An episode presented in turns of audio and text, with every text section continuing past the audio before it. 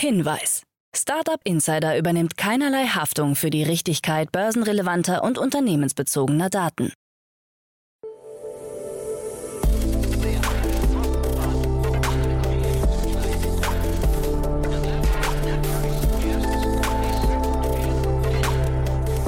Startup Insider Daily.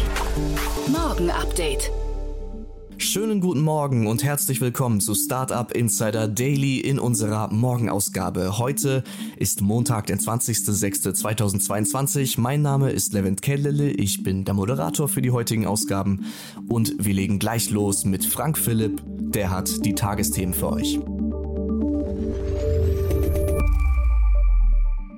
Gorillas könnte spanischen Markt schließen. Klarna-Bewertung könnte einbrechen. Fintech End macht Schritt Richtung Börsengang. Interpol-Razzia gegen Callcenter von E-Mail-Betrügern. Tagesprogramm.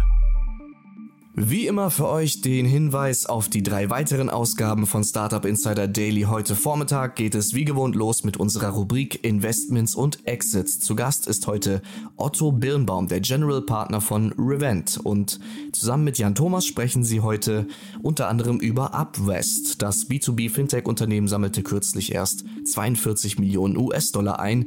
Und dann geht es im Gespräch auch noch um EcoVadis, die KI-basierte Plattform für Nachhaltigkeitsratings und die haben ein Investment von 500 Millionen Dollar erhalten. Also, da gerne mal reinhören, wie immer heute um 10 Uhr. Dann geht es weiter in unserer Mittagsausgabe. Dort ist Christopher Semina, der Co-Founder und CEO von Airbank zu Gast. Den hatten wir letztes Jahr im Sommer schon mal im Gespräch. Kurz zur Erinnerung, Airbank, das ist die intelligente Plattform für Unternehmerinnen und CFOs, um die täglich anfallenden Finanzprozesse zu vereinfachen und zu automatisieren. Und der Anlass des Gesprächs ist eine Series A Finanzierungsrunde vom letzten Dienstag mit Beteiligungen von Molten Ventures und Speed Invest von insgesamt 20 50 Millionen US-Dollar. Dazu dann mehr um 13 Uhr. Und abschließend kommt auch noch unsere Nachmittagsausgabe. Auch dort haben wir wieder ein interessantes Interview für euch. Heute mit Nico Wegerle, dem Co-Founder und CEO von Certivity. Das Unternehmen hat eine Softwareplattform entwickelt, um gesetzliche Anforderungen nahtlos mit den Entwicklungsprozessen zu verbinden. Sie haben 1,4 Millionen Euro in einer Frühphasenfinanzierung unter der Leitung von Early Bird Uni X und dem Hightech Gründerfonds eingesammelt. Und das Interview dazu gibt's dann heute hier für euch um 16 Uhr. So viel also erstmal zu unserem heutigen Tagesprogramm am Montag, dem 20.06.2022. Und jetzt geht es nach ein paar Verbraucherhinweisen für euch weiter mit Frank Philipp und den Nachrichten. Startup Insider Daily. Nachrichten. Deutsche Fintechs verlieren Anschluss an internationale Konkurrenz. Laut einer Studie der Unternehmensberatung McKinsey hinkt die deutsche Fintech-Landschaft im europäischen Vergleich hinterher. Der Rückstand gegenüber Wettbewerbern anderer europäischer Länder, insbesondere aus Großbritannien, Schweden und den Niederlanden, sei mittlerweile erheblich. Die Autoren der Studie sehen vier Faktoren für das schlechte Abschneiden. Gründungsrate, Skalierung, Finanzierung und Regulierung. Ihr Appell, es ist jetzt höchste Zeit zu handeln, sonst drohten gravierende Folgen wie etwa eine Entmutigung von Gründern. Gorillas könnte spanischen Markt schließen. Der Lieferdienst Gorillas scheint sich aus Spanien zurückzuziehen und den Standort zu schließen. Dies berichten mehrere spanische Medien übereinstimmend. Dort war Gorillas in den Städten Madrid, Valencia, Alicante und Barcelona aktiv. Betroffen von der Schließung seien rund 300 Mitarbeiter einschließlich der Fahrer.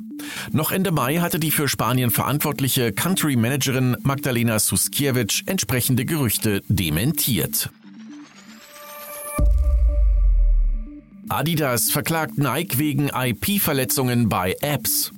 Adidas und Runastic ziehen gemeinsam gegen ihren großen US-Rivalen Nike vor Gericht. Adidas beschuldigt Nike mit den Apps Nikes Run Club, Training Club und Sincars geistiges Eigentum verletzt zu haben. Außerdem sieht Adidas auch seine Technologie, bei der sich ein Laufschuh individuell an den Fuß der Träger anpassen kann, durch Nikes Adapt-System verletzt. Adidas habe bereits 1984 einen Computerchip in einen Laufschuh verbaut und 2004 hätte man schließlich mit Adidas One den ersten intelligenten Laufschuh der Welt vorgestellt. Klarna-Bewertung könnte einbrechen. Laut Berichten des Wall Street Journal versucht das schwedische Vorzeige-Fintech Klarna derzeit neues Kapital aufzunehmen. Dabei scheint die Bewertung bei nur einem Drittel des Unternehmenswertes der letzten Finanzierungsrunde zu liegen und auf rund 14 Milliarden Euro zu sinken. Wie kürzlich bekannt wurde, hatte sich der Vorsteuerverlust Klarnas in den ersten drei Monaten des Jahres auf minus 240 Millionen Euro verdreifacht. Kurz darauf gab das Unternehmen bekannt, dass es 10 Prozent seiner weltweiten Belegschaft entlässt. Das entspricht etwa 700 Mitarbeiter. Mitbegründer Sebastian Simiatkowski erklärte, auch wenn die große Mehrheit der Klarna Mitarbeiter von den Maßnahmen nicht betroffen ist, wurden einige darüber informiert, dass wir ihnen keine Rolle in der neuen Organisation anbieten können. Fintech Ant macht Schritt Richtung Börsengang.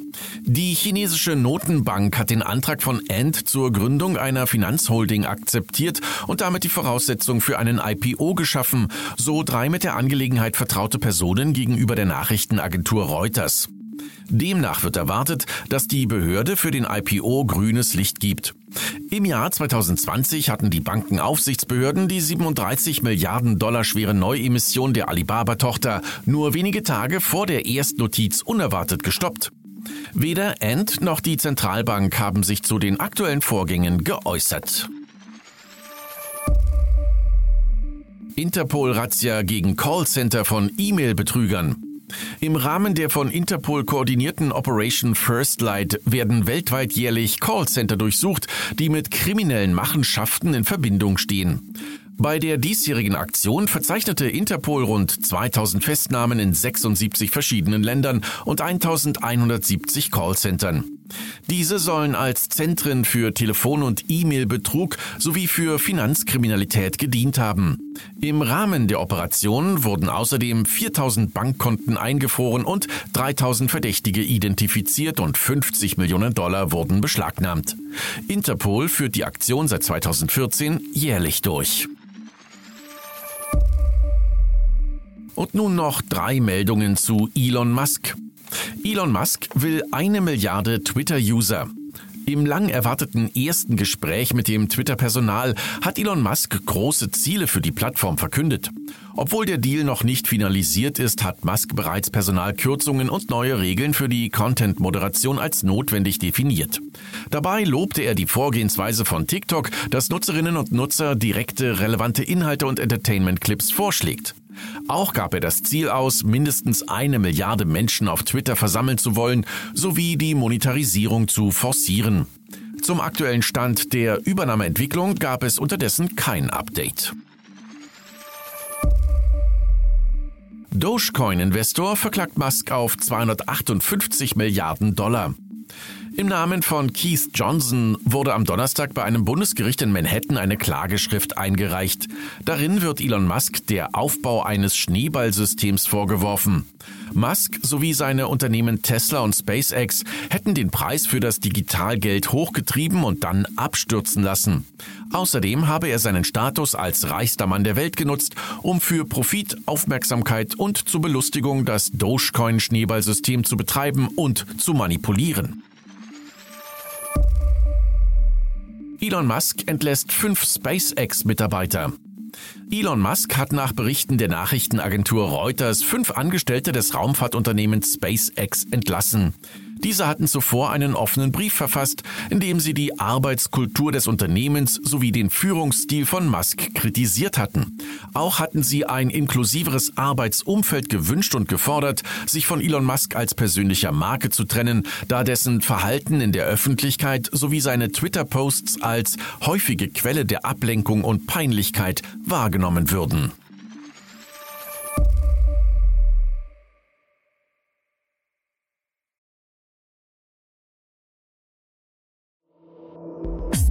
Insider Daily. Kurznachrichten. Westwing hat im ersten Quartal 2022 einen Umsatzeinbruch und einen Verlust verzeichnet.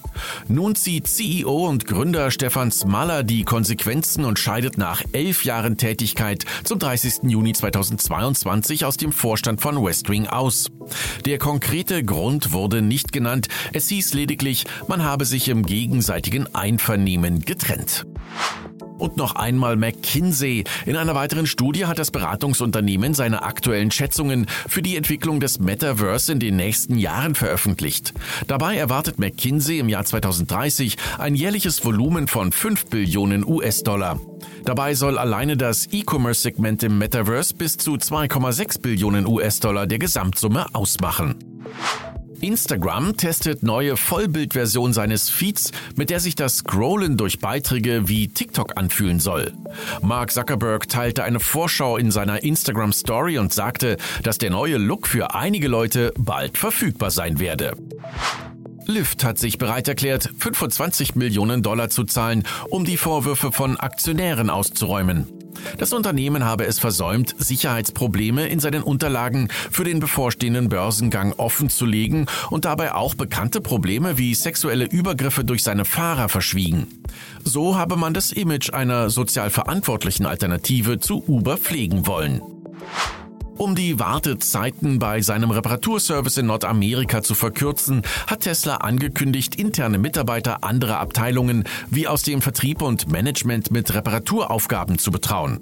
Dadurch soll die Wartezeit auf maximal eine Woche reduziert werden, im besten Fall sogar auf einen Tag verkürzt werden. Derzeit liegt sie bei vier Wochen.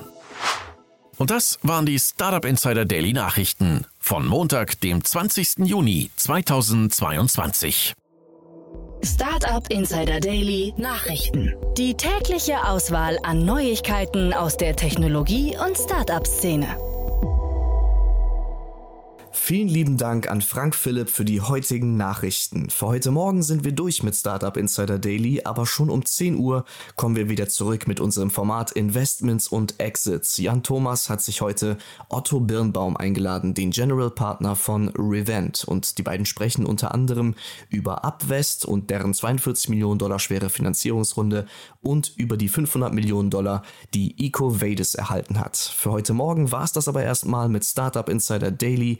Ich wünsche euch natürlich einen guten Start in den Tag und hoffe, wir hören uns in den heutigen Ausgaben wieder. Bis dann, macht's gut.